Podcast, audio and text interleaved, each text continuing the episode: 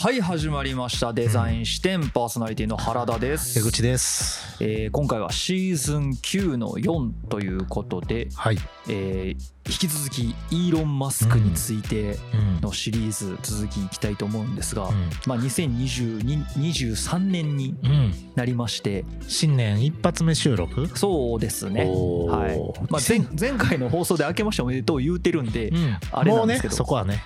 ちゃんと明けましておめでとう実は今日が初めてではございますがでもね、もう2023年ですよ。そうですね未来がやばいな。未来になってきてますねやばいやばい。シンギュラリティまであと22年でうす。しかも早なるっていう噂ですかねシンギュラリティはね、早くなるんだろうなと。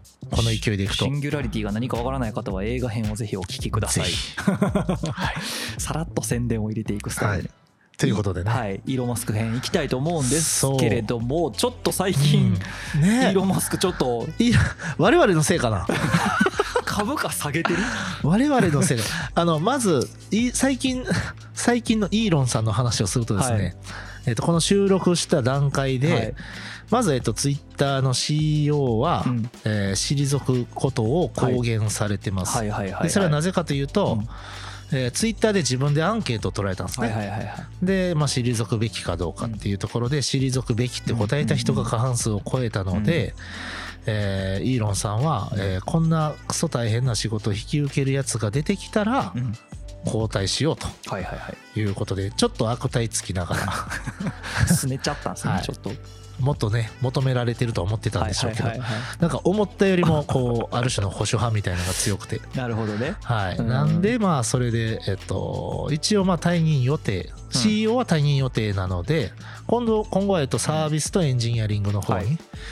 えー注力するみたいなところがまず一つと。あとはあの最近ねはい。テスラ株がすごい落ちて。落ちてますね。うん。でなんかやっぱあの株価ってすごいのは、はいえっとテスラ株落ちたら、うん。イーロンさんどんどん貧乏になるんやなっていうね。ああそうですね。まあうん。だから現金じゃないですからね。そう。ん、株は資資産ですからね。資産としてね。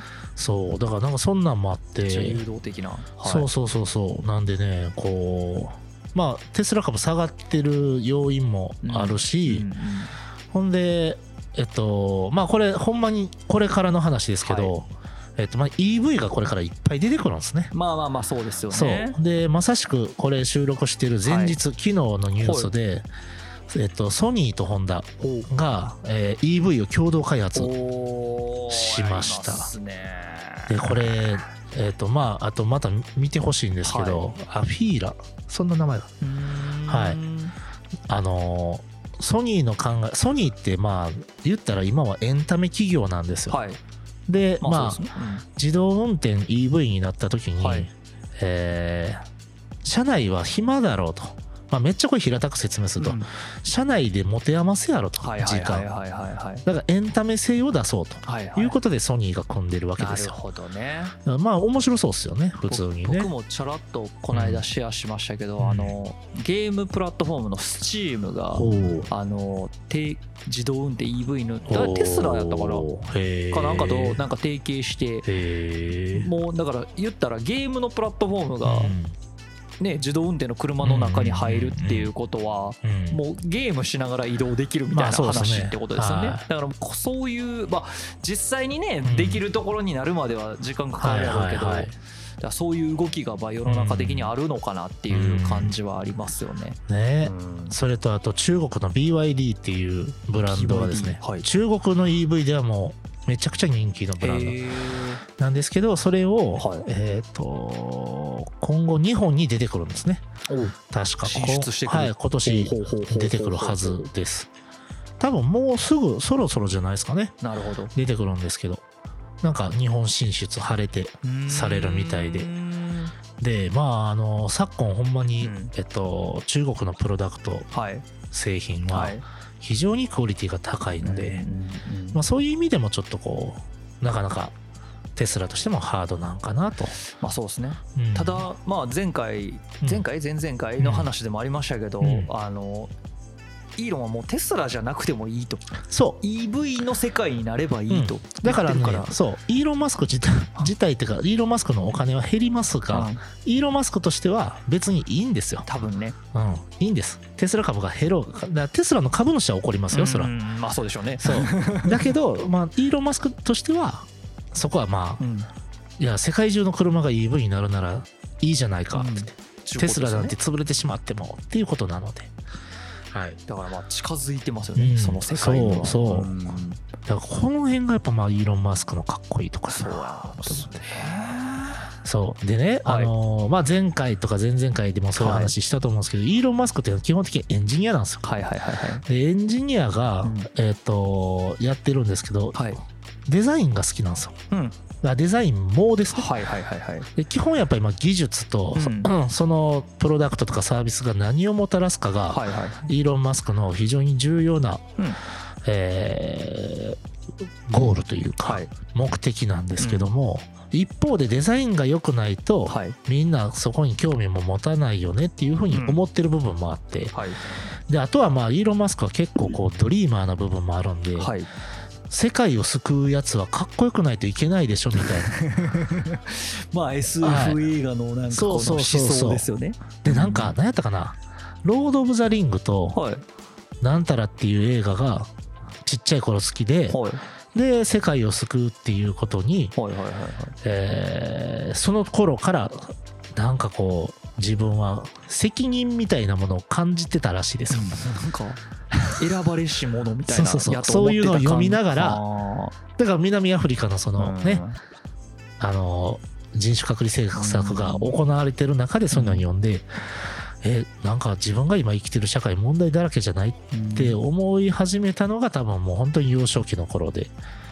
でもそれを救えると思ったわけですよね。イそう。ーロン・マスクは自分が。そうだけど、内気な少年なので、はいはいはい。えー友達に馴染めずで父親からも厳しくされ、うん。で内側にこもって、はい。えー読書と,、はい。えーとプログラミングに明け暮れるんですよ。うんうん幼少期うんうんうんで12歳にしてブラスターという、はいはいはい。えーゲーム機をはい。ゲームをですねゲーム機じゃないですねゲームを開発してうん。それを500ドルで売るうんうんっていう。まあすごい方なんですけど、はい。その人がはい。最近こういろんなそのテスラだと、はい。スペース X だの、うん。ニューラリンクだのやるんですけど、えー、とその中に出てくるデザイン。はい。ほんまにかっこいいし、はい。まあ多分ちゃんといろんな理由があってそうなってるんでしょうけど、ただ見た目もはい。とても良い。なるほど。で今日はね、、はいわゆるそういうこう競技のデザインの部分をうん見ていきたいなとなるほどなるほど。思って、もうビジュアルの部分にねそうですね。はい。でも僕はもうねこれほんまにこの何年かではあって驚いたはい。ベスト5に入るものがこのスペース X の宇宙服です。うわこれはちょっとご説明いただいていいですか？えっ、とねまず 皆さんちょっとこうラジオ聞いてる方、はい宇宙服ってどんなんかちょっと想像してほしいんですね。まあ古いイメージで言うとうんほんまにあれですよね動きにくそうなそうそうそうゴワゴワしたモコモコしたね。モコモコしたモコモコしたゴワゴワした。ちょっとこう腕まっすぐ立てなさそうな感じでちょっと腕上がってるみたいなね。そうそう。ほんでなんかあの、はい。金魚鉢みたいなかぶってみたいな。うんうんうんうんそんなイメージじゃないですか。イメージですね。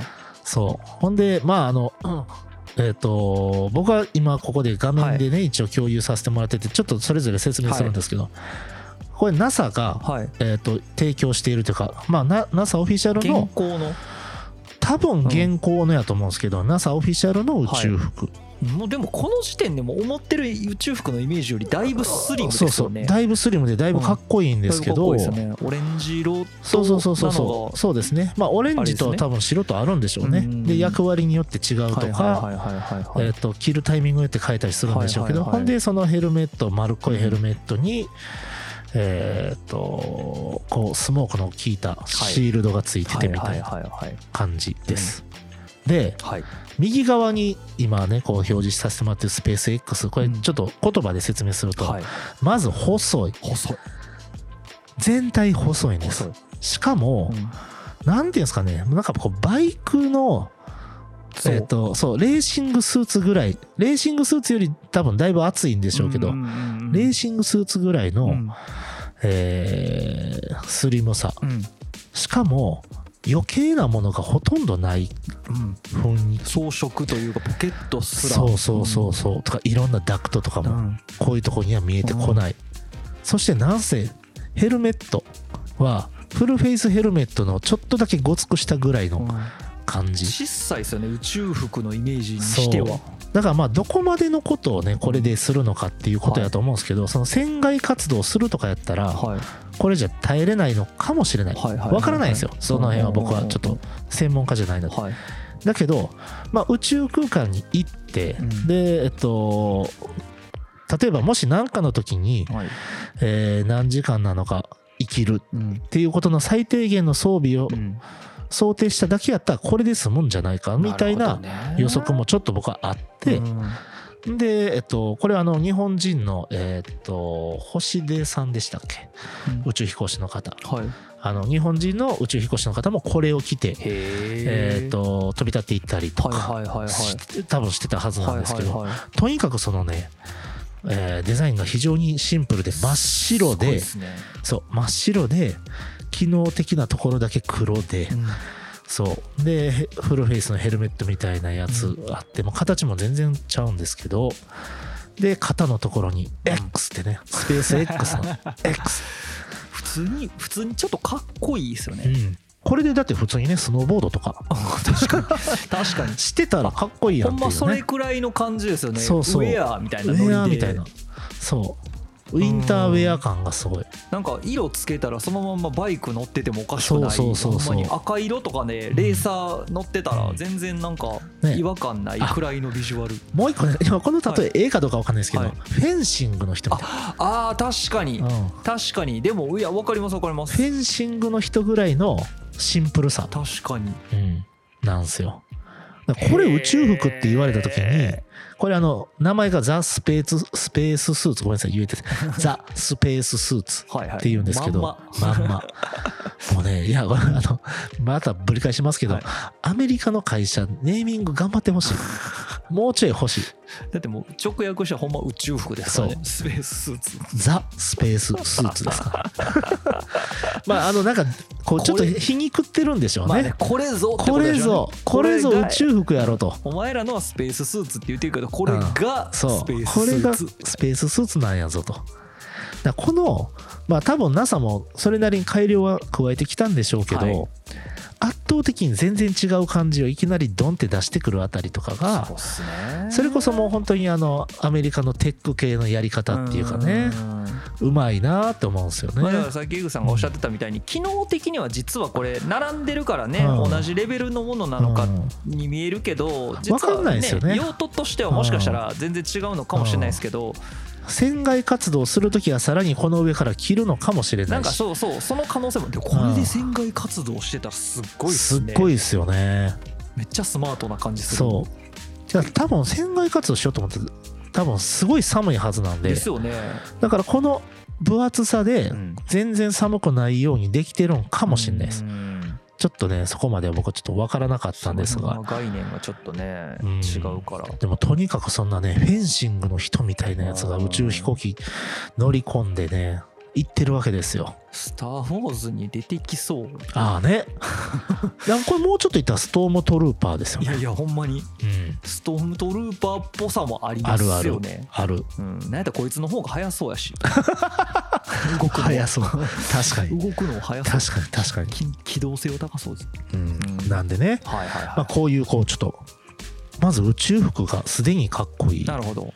確かに。そう。ではいこれねまあちょっとイーロン・マスクのえー何ちょっとこう、うん、フェチズムみたいなところを僕は感じてしまってる部分があるんですけど、てかまあイーロン・マスクに非常に近くに、はい。はいえー、とアートディレクターなのかん。デザイナーなのか分かんないですけどすごい人がいるんだろうなって感じがするんですけど、はい。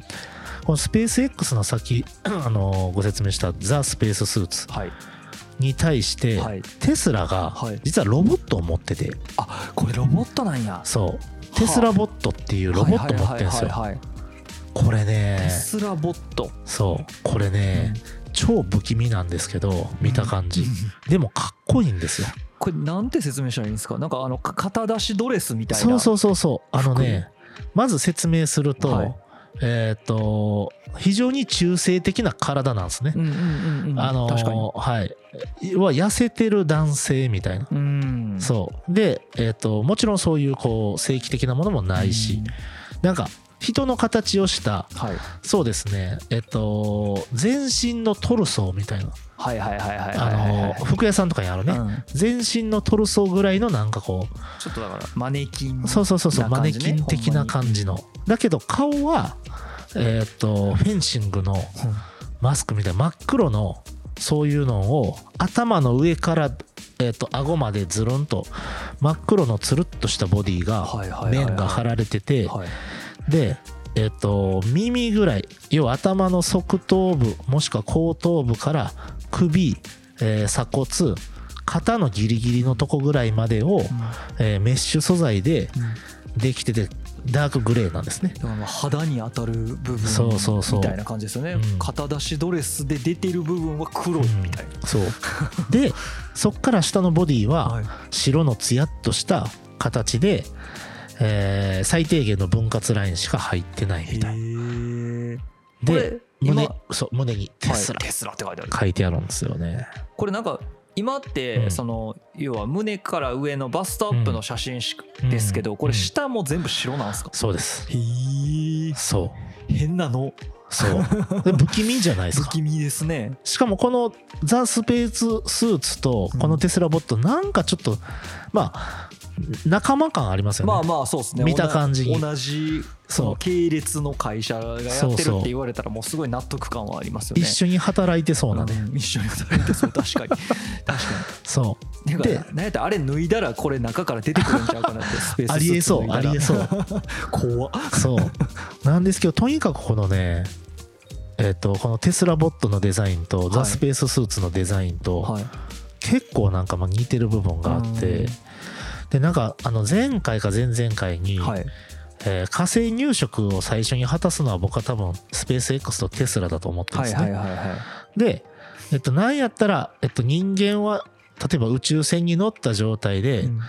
えっと例えばロボットだの、えー何か他の、えードローンだのはい。が先に開発をして、で人間が住めるようになってから人間が降り立つみたいな風になるんじゃないと思った時に、はい。僕多分テスラボットは火星に最初に降り立つと思うんですよ。なるほど。そうこれうん。今何のために作られてるんですかそもそも。テステスラボットは、はいえっと、ロボットを開発したいっていうので作ってるんですけどちょっとねこれはえっと若干頓挫してるらしい。あそうなんですね。うん、そのモーターっていうかアクチュエーターっていうんですけどそれとえっと何やったかな。なんかこう今うまくいってないことが結構あって。でちょっと止まってる部分あるんですけどただえっとまあイーロン・マスクのことなので、完全に開発しきると思うんですね。なるほどでそれこそえっとまあ ARVR とかうん。メタバースみたいな世界になった時に例えばテスラボットでうん。火星を旅しようみたいなはい。ツアーを、うん。えー富裕層向けにテスラとスペース X はできるわけででテスラボットボーンって送り込んで、なんか10体ぐらいおってなんかわかんないですけど端からビル・ゲイツとか であのあの人えっと前澤さんでしたっけ？とかみたいな感じで。こう。金持ちたちがね。そう、ん。そうそうたる金持ちたちはいはいはい。がとりあえず、DJ 社長とかね。そうそうそうそうそうとか。がなんかこうちょっと火星でわちゃわちゃするとか。でそれもなんかわかんないですけど1日1億円とか。やば。でもいやわかんないですけどそんなんとかもできちゃうなと思ってこんなんか完成してたらはいはいはいはいはいいやでもまあなんか全然ありえますよね。うん。でなんかそう。多くの企業ってはい。大体テクノロジーとかイノベーションうん。ドリブンっていうか、はなんかテクノロジーとかイノベーションが先に来て、うん。で形はその後とか、まあ、はい。美観はその後だったりすることが多いんですけど、うんうんうん。テスラとかスペース X とかそういうのって結構もう両方同時に行くんです、はいはいはい。そう。だからこの外観に、えー行かなあかんっていうのを開発してる途中にいきなりバンって言われることもうん。当然あるわけで。だからまあ結構そのテスラ車作ってる時もそうやと思うんですけど、はい。頓挫したり全然することはするんですね。なんですけど、まあ、結局最後まで粘ってやりきるのがイーロン・マスクのすごいところでなるほど、それこそあのスペース X のロケットって、うんえっと前も話しましたけど使い回してるんですよ。はいはいはい。もともとの NASA が打ち上げてたロケットってロケット打ち上げたらもうそれもう廃棄なんですよ。ああそうですね。使い捨て、うん。だけどそれを要は10回繰り返し使えたらコスト10分の1でしょって考えるのがスペース X で。それに必要なのは行って戻ってきて軟着陸することやんけってなってうん。で軟着陸のテストを死ぬほどやって、まあ、めっちゃ失敗するんですよ。うん。イーロンマスクまあまあまあだけど軟着陸をするっていう技術を手に入れて今やもうそれでボーンってねスペース X 行きましたから。そうっすね。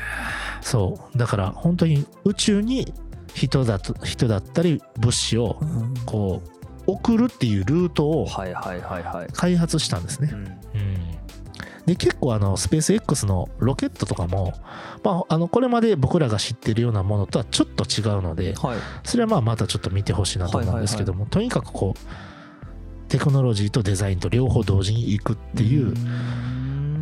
凄さ、なるほどね。うん。これはでも本当に大きの多くのスタートアップとか、はい。テック系の企業はそうあるべきだなって僕は思うので、なんか早い段階でうん。デザイナーアサインして、はいえー、とこういう未来にふさわしい、えープロダクトの外観を考えてくれっうん。てデザインチームには言って。はいはいはい。でこういう未来を作りたいからこれを可能にする、えー技術開発をしてくれってうん。エンジニアチームに同時に言って。はい。で毎週のようにそれをこうすり合わせてはいはいはい。やっていくみたいな。なるほどね。でアジャイル的にこう一回出してはい失敗してもう一回修正してっていうこうゴロゴロゴロゴロって全員で転がっていくみたいなスタイル。このスピードの速さね。スタートアッそう。プならではのならではのみたいな。かなるほど。まあね1分1秒でお金変わってくるような世界ですいやーか本当にね。うん。すげえなこれ。いでも、はい。まあこういうところで働きたいって思う人も絶対いますし、そうですね。うん。で僕もあのスタートアップのお仕事させてもらってますけど、まあ楽しいですよ。スピード感もあって勢いもあって。目指してる世界観がやっぱ違う感じしますもんね。そうですね。で非常にデザインをうん。えーっとね大事に考えてくれるのはいはいではいはいまあ大事なんですよ。その発表するときに、うん。おーってならないとダメなんで、そうですね。うん、だからその部分でデザインっていうところを、うん。まあ、イーロン・マスクも非常に重要にはい。考えてるしそれこそかのスティーブ・ジョブズも、はい。まあ、そういうところがあって、うん。副社長にね工業デザイナーを置くようなはいはいこともあったと思うんですけどもとにかくそういうのがすごいなと。なるほど。相変わらず思うわけですよ。はい、それでですねお原田さんこれ知ってます？テスラのなんすかこれ。ピックアップトラックです。テスラのピックアップトラック？まあトラックピックアップトラックみたいなものって、はい。まあ、原田さん車乗られるから分かると思うんですけど、はいはいまあ、ちょっとアメリカっぽい後ろにちょっとこう荷物乗っけて走れるみたいな、うんうんうんうんうんそれをテスラが考えるとこうなるみたいな。折り紙みたいバッキバキでしょ。これもまた説明難しいな。はい。これねちょっと説明しますと まず、えっと、電動ピックアップトラック、はい。えーサイバートラックって言ってはい。これ多分ね2000何年かな。結構前ですよ。発表はへ23年前なんですけどえっ、といわゆるピックアップトラックっていうか後ろに荷物を積めるようなトラックをはい。テスラが考えたんですがほう。僕はこれもうわやりよったって思ってあのーはい。大体トラックって言ったらトラック前とするじゃないですか。見た目が。そうですね。あの四角いそうそうそうそう。ずなんていうんですか？もう軽トラのそう前のそうそう前の部そう。そうそう分のあのイメージですよねまさに。そうそうそう、うんほんで、うん。例えばまあアメ車が多分そうなんですけど例えばフォードだったり、はいはいはいはい。えっ、と GM だったり、なんかまあそういう会社が、わあこれアメリカンやなみたいなでっかい車で、しかも後ろにバイクとかはいはいはい船とか船っていうかボートみたいなの詰めたりみたいな。でなんか週末ちょっとこう山の方行くかみたいな。ブーンみたいな。まあイメージは確かに。イメージそんな感じ。とまあ要はトラックそうですね。はい。でそうそうトラックがあるんですけはいはいはいはい。どそれのまあ家庭用っていうかね。はいはいはいやたらでかい家庭用うのん。車みたいな。まあ SUV SUV よりもうん。荷物スペースが大きいわけですよね。そうっすね。うん。みたいな。でアメリカでは多分ああいうのライフスタイルとしてハマるんですけども、はい。えーテスラがそういうのを作ってですね。で本当はこれね2022年に発売する予定やった。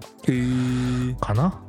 かなんかなんですけど、えっと、本当は2021年にも一部モデルを発売するとかって言ってたんですけど、はいはいえっと、多分まだ出てなくて、はい。で2023年の今年はい。はい発売される予定。っていうかまあこれはもうほぼ決定ですね。ですね。もう。でまず見た目これはい。テスラサイバートラックで調べたら分かるんですけど、はい。まず見た目がはいねさっき折り紙みたいって言ってましたけど、バッキバキのはい。平面でできてるんですよ。ですよね。平面的な。これはすごい。曲面まあ一応なんかそのね角の部分とかは曲面だと思うんですけど、うん。なんか何？CG 見てるみたいでしょ。そうです、ね、ポリゴンの。えこれ CG じゃないですか？コンセプト CG じゃないですか、はい、これ CG もあります一部。だけど、ね。えっとちゃんと実際に。実際のプロトタイプもあっていやもうほぼこのままの姿で多分いくと思いますよ。これはマジでなんて説明した折り紙適当に 適当に折ったらこんな形になった時あるみたいなまあそうですね。なんやろなめっちゃ説明しにくいですけどいわゆるこう造形用語でいう多面体と呼ばれるやつでよく車とかってうん。なんかフロントの形状からうえっとボンネットの上だったり側面にニュルーンってこうまあ形が。曲曲線な感じですよね。そうそうそう。つな。がってるみたいなのが多いじゃないですか。だけどいきなりテスラがこれをやってしまったんですね。はいはいはいはい。で、まあ、そもそもじゃああの局面ってなんやねんっていう話なんですけどうん。もともとはやっぱりこうえっ、とスピードを出すために流体力学上、はい柔らかい形の方がはい。スピードが出るんじゃないか、うん。もしくは空気抵抗が少ないから、うんうんうんうん。えー少ない加速で伸びやかに走れるんじゃないかっていう考え方で、はい。まあ、やってたわけですよ。うんでまあそれがある種えっ、とそうですね。えーレイモンド・ロービーのせいなのか、えーそれこそ、まあ、70年代80年代90年代ぐらいのカーデザイナーのせいなのか分かんないですけど、はいはいはい。だんだん造形がはいいかめしくなっていってというか、はいはいはいはい。まああの70年代80年代の車は結構品があっていいんですけど、うん。2000年以後はい。2000年2010年うんぐらいになると、はい。こう製造技術とか設計技術に 3D っていうのが用いられ始めてから、はいはいはい。かなりぐにゃぐにゃしたまあすごい形の車がいっぱい出てきたんですね。で、えっと、テスラはあのモデル3とか、はい。えーそういうモデルがあってそういうのはまあ相変わらずそういう造形してるんですけど、はい。このサイバートラックに関しては、うん。もうそういうのから一線を画すつもりで、うん。えーただのバキバキの面のものを作ったんですね。うんうんすすごいなこれ本当に。すごいでしょう。はい。でこれを出したということは、はい。これを出したということはですよ。はい。えこれでよかったんみたいなまあんなぐにゃっとした形じゃなくてよかったんっていう領域が広がったわけですよ。そうっすね。うん、まあとにかくでもその要望に応えるとか、はなんか皆さんの想像を超えてくるっていうのはやっぱこうイーロン・マスクの凄さであって。確かにね。だからなんかこうやっぱ軸の強さっていうか、はい。自分はこうしたいっていうビジョンがあるので、うん。そのビジョンを形にする周りの人間がおって、うまあ、こういうものが生まれてくるんだろうなというような感じがしますね。けてますねそうなんですよね。確かに、車の概念をちょっとこううん、覆そうとしてるというか車カーデザインか。カーデザインのなんかこう常識みたいなのをそう、真っ向から潰しにいってる感じしますもんね、うん、いやこれでよくない？みたいな。そう。カーデザイナー多分こういうの書きにくいと思うんですよ。もでしょうね。う熟練のカーデザイナーは。だってもうあの子ぐにゃっとしたやつに慣れてるんで。う、いきなりこんなんやったらこれでいいんかなっていう。なりますよね。こんだけシンプルでこんなバキバキでいいの？ちょっとこれ気持ち悪いわ R つけたいわみたいな風に思うでしょうけどなんかねそこがちょっとこうやっぱり行き切った感じがそうですね。するし。突き抜けてる感じはするな。はそれこそねあの冒頭のお話でも言いましたけどソニーとはい、ホンダが開発した、うん。えー EV はい、もう全然ぐにゃぐにゃしてなくてはいはいはいはい。めっちゃつるーんとしてるんですよね。ん。なんやったらまあソニーっぽさがある雰囲気があって。であの EV ってえーっとまあエンジン車とうん。電気自動車のうん一番大きい外観の見分け方は何かっていうと、うん。フロントグリルがあるかないかなんです。フロントグリル。フロントグリルとは。グリルフロフロントグリルとはねはい。あれですよ。車の一番前ヘッドランプがついてるところはいはいはい。のヘッドランプとヘッドランプの間ぐらいにはいはいはいはい。網が張っててありますありますあります。でそこにこうちょっとこうなんですかね風が入るようになってます、うんなってますね。あれ何してるかっていうと、はい。走ってる時にあそこに風を入れるんですよ。はい。それで、えっと中のこのエンジンとかがちょっと冷やされるんですね。ああなるほどね。いわゆる空冷システムなんではいすよ、はいはいはい。であのー電気自動車はエンジンじゃなくてモーターで動いてるので、うん。えっとエンジンほど熱くならないんですよね。うんうんうん。だからその空冷が必要なくなって、はいえーフロントに、えーグリルをつけないというのが電気自動車なんです、なるほど。うん。だからか。だから前が先っぽがシュッとしててもいいシュッとしててもいいしははい、あのテスラのモデル3とか見てもらったら顕著なんですけどはいフロントグリルないんですよ。そうですね。はいだけどグリルっぽい造形はあるんです、はいはいまだね。うん。そう。で僕そこになんかデザイナーとかイーロン・マスクの葛藤があったんかなと思って、そう。いやこれこの造形いらんくないと思って。僕は思うんですよ いつも。もしかしてでもなんかつのっぴきならない事情があったんかもしれない。うん。いやでもあれはもう多分こここれの外してしまったらはいはい。違和感あるでやと思ったんですよ、ああそっちか。うん。車としての車としてのは違和感出ちゃうからあ。やめたんじゃないって思うんですよね。なるほどね。そう。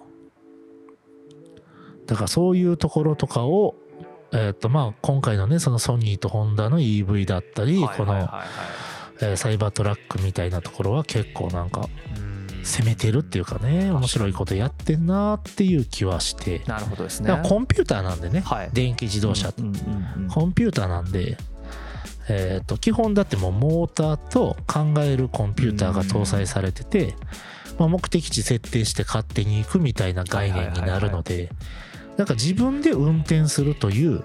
感じより連れてってもらう何かっていう概念に変わっていくわけですよ。まあまあまあそうですよねでその方がまあ安全やしうん。ゆくゆくはね。うん。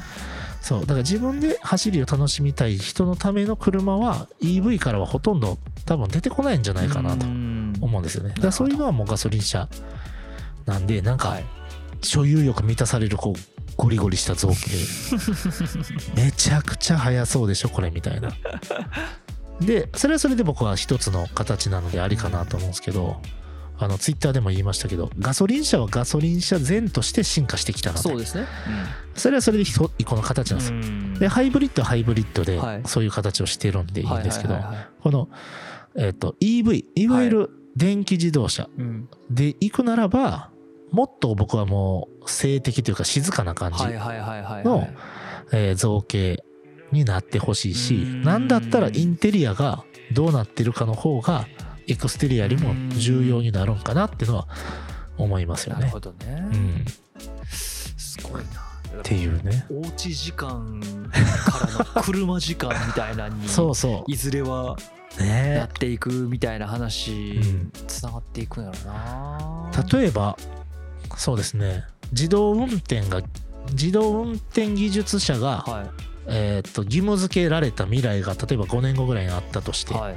5年かまあ、2028年ねあったとしてですよ。あまたないでしょなってほしくないんでしょ。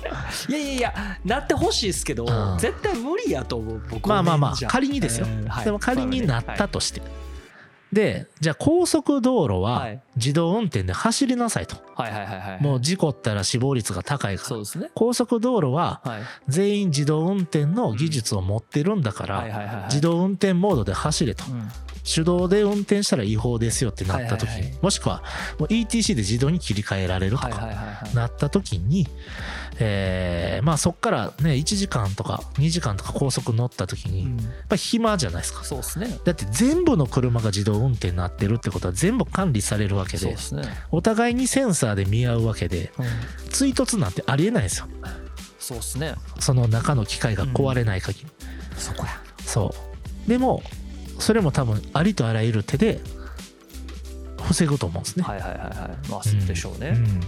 とかなんかぶつかりそうになったらえー、と追突しそうになった前の車の後ろからエアバッグみたいなのが出てきて 最低限で収めるとかね。なるほどね。ありとあらゆる技術で、えー、と運転しなくても移動できるっていううん。完璧なあのただの移動。はい。今新幹線とか鉄道でやってるような、えー何も気にしなくても移動できちゃうっていうことが、えー実現した時には、えーエンタメがそこに要求されるわけで、間違いない。うん、だからまあネットフリックスアマゾンプライムはい。みたいなのが見れるっていうのはもう当然普通のことやと思うんですけどもっとちゃうこと。てか飲酒運転の概念がなくなるのか。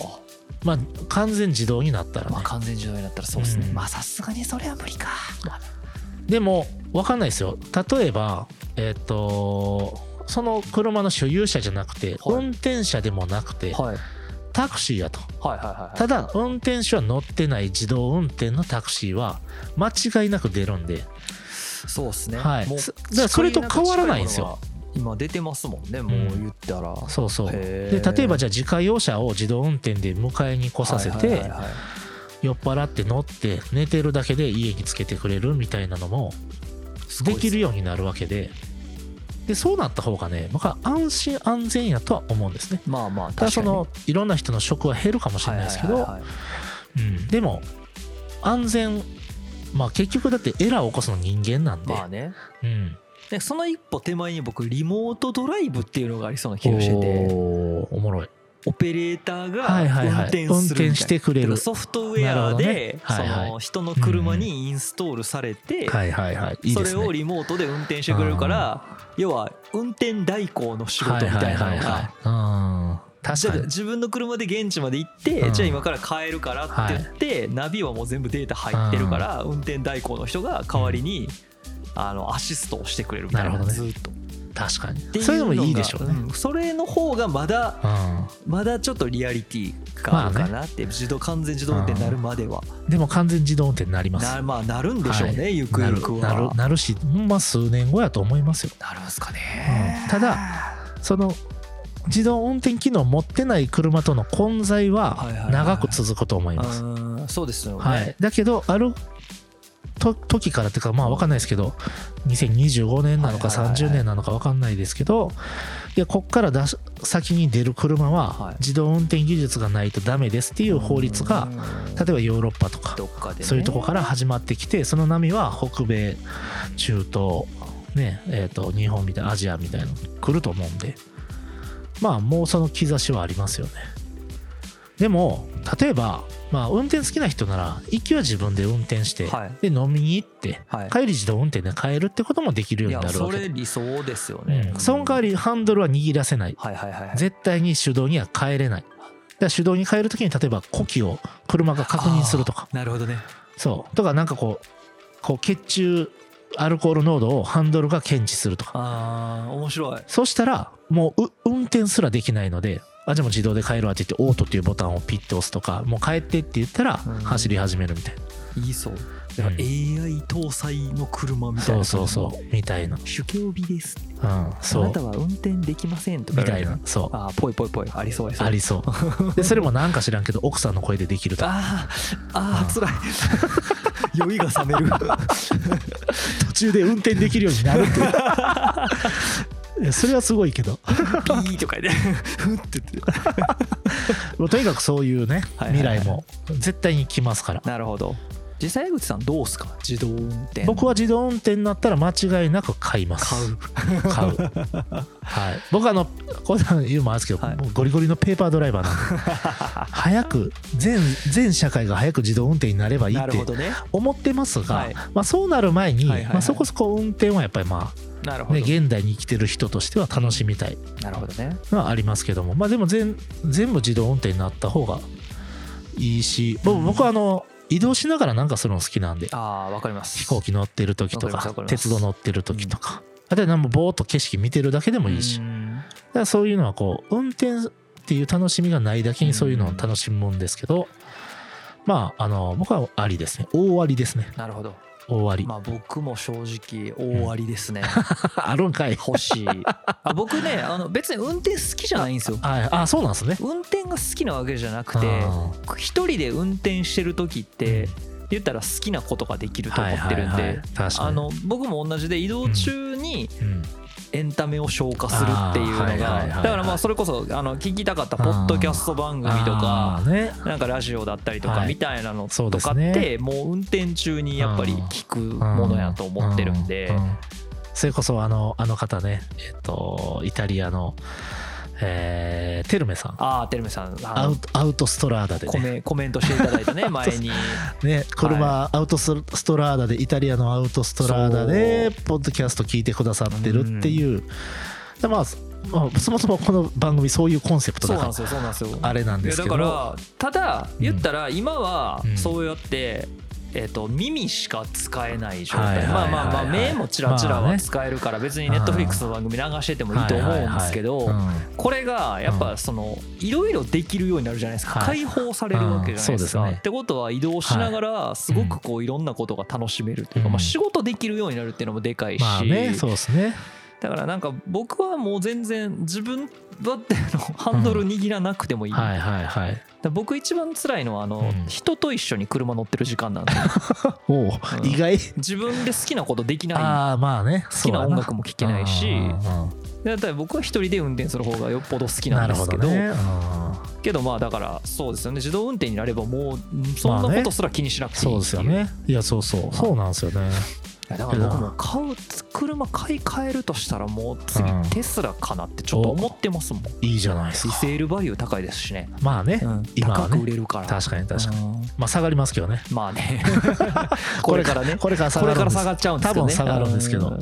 はい。いやー、はまあね。でもそういうのでねこう、まあイーロン・マスクはいろんなこと新しいことをするんで,、はいでなんとなくもうサイバートラックも、はい。えっと、地球以外の場所でもうん。使えるようなはいはいはいためのまあそう感じざるを得ない。名前もね、うん。サイバートラックだし。感じざるを得ないよね。感じざるを得ないですね。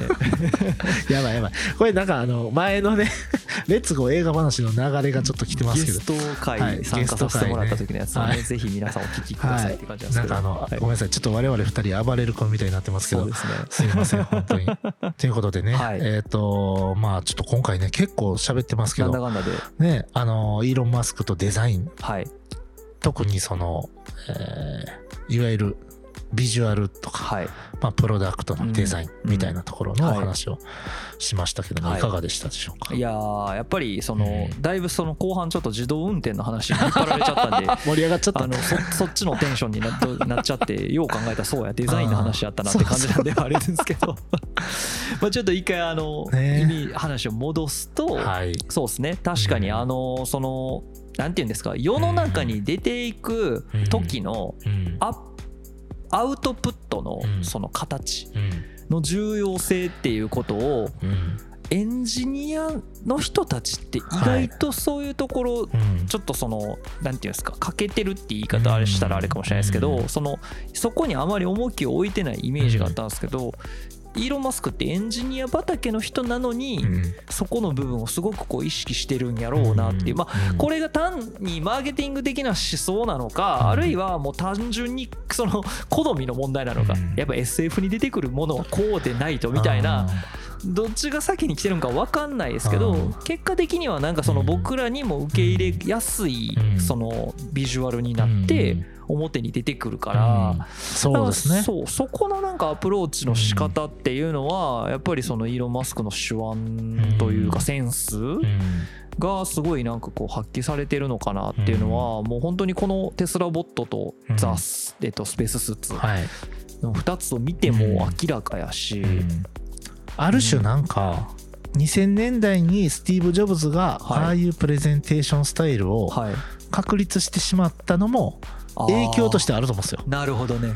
あの頃まだイーロン・マスクはそういうの開発もしてない頃だと思うのでペイパルとかやってた頃はいだと思うはいはい自分がもしなんかそういうのをやったらやっぱ最初のインパクト大事でしょうみたいな。で iPod のプレゼン見ながら思ってたと思うんですよ。い。やそれは確かに言えてますね。そう。でデザイナーめっちゃ大事やんって思ったんじゃないですか。洗練されてるっていうことの重要性ね。ちなみにねすっごい面白い話をすると、テスラをはい。クビになったり辞めた人は、はい。アップルへの再就職が多いらしく。テスラはアップルのことを、はい。あのーテスラの墓場って言いながら揶揄してるそうです。すげえ。はい、っていう話も、えー逸話としてはあるということでね。なるほど。はい。まあでもテスラがやってる技術とアップルがやってる技術はやっぱちょっとレイヤーがね、うんレベルが違うっていうかもちろんね。難かもより難しいことをテスラはやってるわけで、うん。はい、ということでした。はい。いや面白かったですね。うん。なので次はですね、はい。い、よいよイーロン・マスク編最終回なんですけど一体イーロン・マスクははい。どんな考え方しとんねんと、おう。まあ散々喋ってきましたけど、はい。イーロン・マスクの名言からイーロン・マスクの人間性をはいはいはいはい。まあ紐解いてみようと。いう回で最後終わりたいなと思っておりイーロンます。マスク名言集みたいなやつね。で僕ねこれまとめながら思ったんですけはい。どしびれる。さっき言います。しびれちゃう。しびれます。しびれちゃう。じゃあ来週はちょっとしびれ会ということで、はい。要注意ですね。要注意で。皆さんビリビリきますから。はい、はい、はい、じゃあそんな感じではい。引き続きよろしくお願いします、うん。ありがとうございました。ありがとうございました